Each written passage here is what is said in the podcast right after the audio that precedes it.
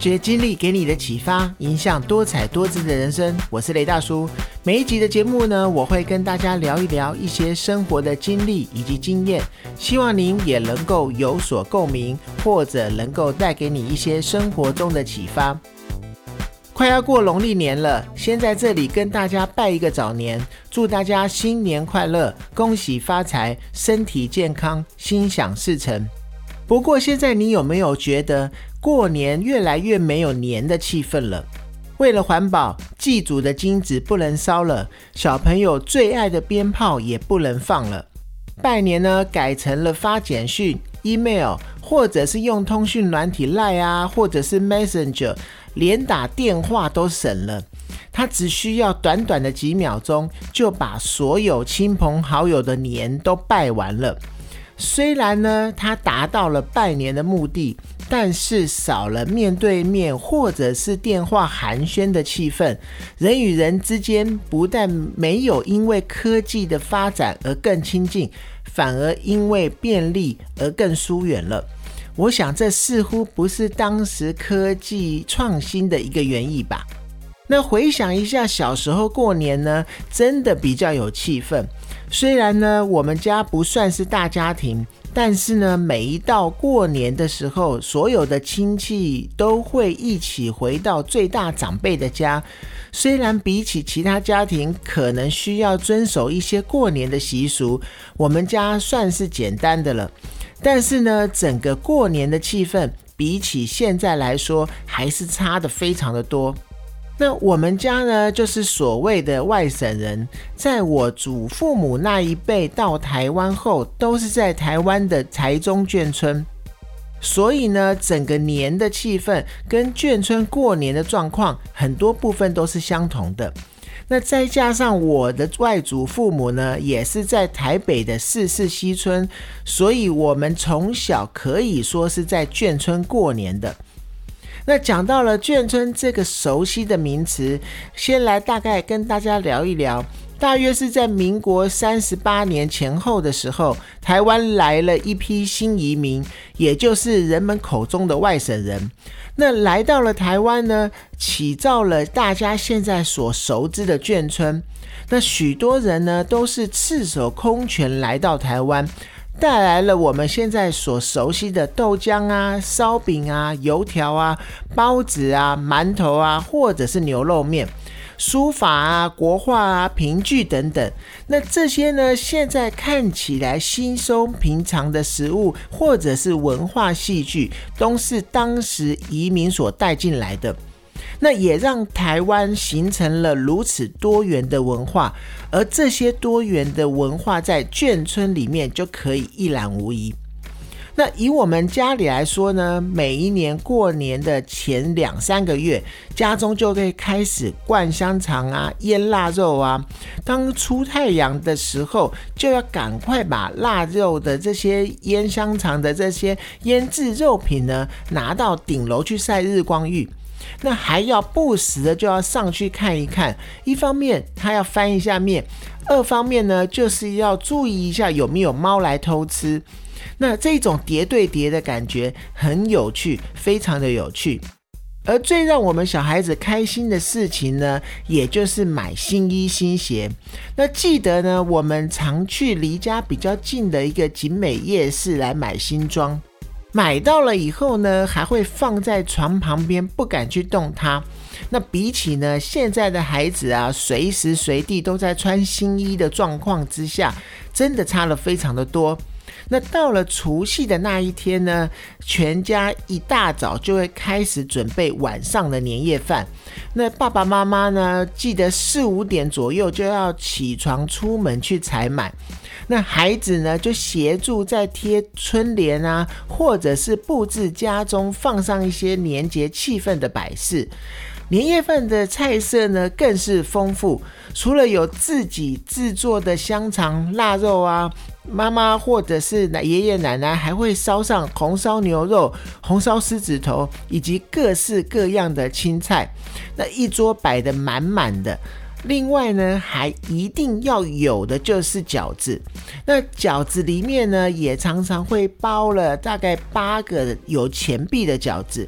那因为呢，除夕过了十二点，放完鞭炮以后，就是新的一年的开始。那也就是说呢，旧岁与新年的一个交替。那有了跟岁饺子的意思，那子呢就是子时的意思，那交呢就是饺跟饺是有在大概同音谐音的部分，所以呢吃饺子也就象征了辞旧迎新的感觉，大家也都会希望吃到有包着钱币的饺子，这样呢也象征新的一年会有好运来。那讲到了发红包呢，也是孩子最期待的一刻。但是呢，那个时候的红包不像现在这么好领了。那现在孩子拿到红包，甚至没有任何喜悦的感觉。这可能真的是因为现在的衣食无缺。但是呢，我们以前小时候在领红包的时候，是长辈轮流的坐在位置上，晚辈要磕头，并且要说上几句的吉祥话，才可以领到红包。那领完红包之后呢，就要开始准备守岁了。所以呢，大人这个时候就会开始玩扑克牌，或者是洗八刀啊。那小孩子呢，就会争相的想要出去放鞭炮。那从水鸳鸯呢，或者是冲天炮啊、仙女棒啊，甚至是大龙炮。而且啊，我们还常常会分成两队来打炮战，玩的真的是不亦乐乎，都不知道要回家。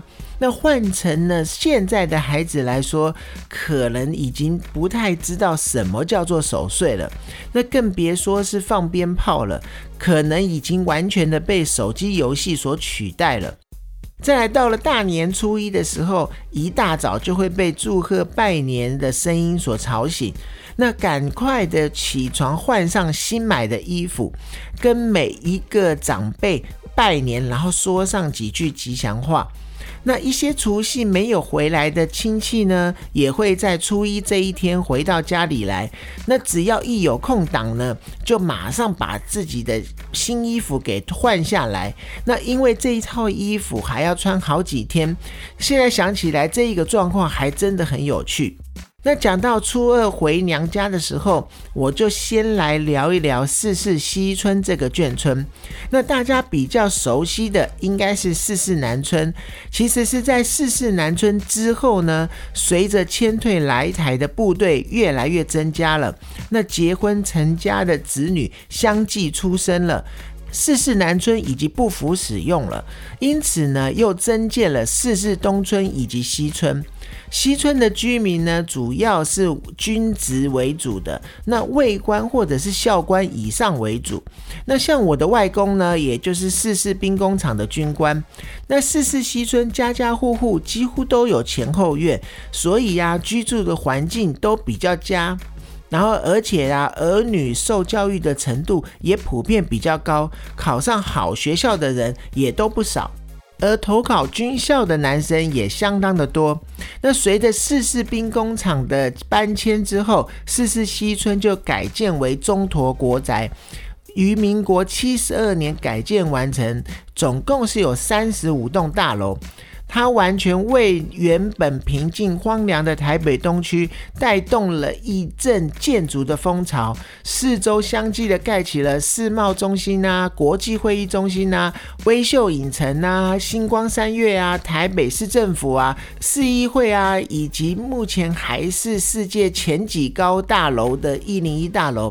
那这个区块呢，已经成为台北市最繁华也是最贵的一个都会中心了。那初二回外祖父母家的时候，也就是眷村的四四西村，后来的中陀国宅。那由于呢，整个西村都是外省人，所以会遇到各式各样、各种方言的一些长辈。那也让我在从小就学会用家乡话的口音来讲国语。那这些讲各地方言的长辈呢？讲实话，现在很多都已经不在了。那所以说呢，很多眷村有趣的事情，以及眷村过年的气氛，现在真的也都慢慢的淡化了。那你回想一下，就会知道每一个家中都会有一个孩子王，有的是家中的大哥哥啊，有的是大一辈的一些长辈。那像我们家的孩子王，就是我的舅舅。每一年到回娘家的时候，舅舅都会带着我们出门去放鞭炮，买鞭炮无极限，然后也会去买一些可以激发火药的玩具手枪。那常常我们一出门去玩呢，就算是到了吃饭，都还不知道要回家。加上呢，以前又没有手机，所以常常都是要有家里的人出门来找我们，要我们回家吃饭。现在回想起来，还真的非常的有趣。农历过年呢，一直到初十五，也就是元宵节才算过完。那讲到元宵节呢，不知道大家有没有印象，就是自制灯笼，有的是用纸做的，有的会用奶粉罐钻洞来当做灯笼，甚至会用火把直接来取代灯笼。那火把哦，是用竹子做成的火把，而不是去买现在露营会用到的现成的火把。那当然，那个时候呢，一些相关的火管制可能没有现在的管制那么的严格，所以我记得啊，常常几个孩子会拿着灯笼去户外探险，甚至呢会在夜晚拿着灯笼去爬景美的仙鸡岩。这一些回忆呀，现在的孩子真的很难再实现了。在以前的时候，没有所谓的什么主灯秀，反而在街上或者是听到的都是满满的提灯笼游玩的笑声。科技啊，或者是社会的进步及便利呢，真的是影响人们生活非常的巨大。那很多节庆呢，应该要有的活动呢，或者是很多长辈带给我们大家的智慧或者是产物，现在真的都一一的失传了。那跟农历年相关的自制香肠、腊肉啊，或者是用浆糊来贴春联啊。玩放鞭炮啊，甚至是除夕的守岁啊，在现在看来啊，反而已经都变成很多政府或者是民间机关办的一些活动了，比如说是眷村体验活动啊，或者是大型灯会等等。那我觉得呢，真的是失去了科技进步它真正的一个意义。那今天的节目就讲到这里，各位有没有跟我一样的农历年体验呢？或者是有更多一些有趣的过年方式，都欢迎您在 Apple Podcast 上面留言，跟大家分享一下。那也希望您能够给我五星鼓励，发掘经历给你的启发，迎向多彩多姿的人生。我是雷大叔，透过我的分享呢，希望能够让你得到一些收获。谢谢你的收听，我们下次见。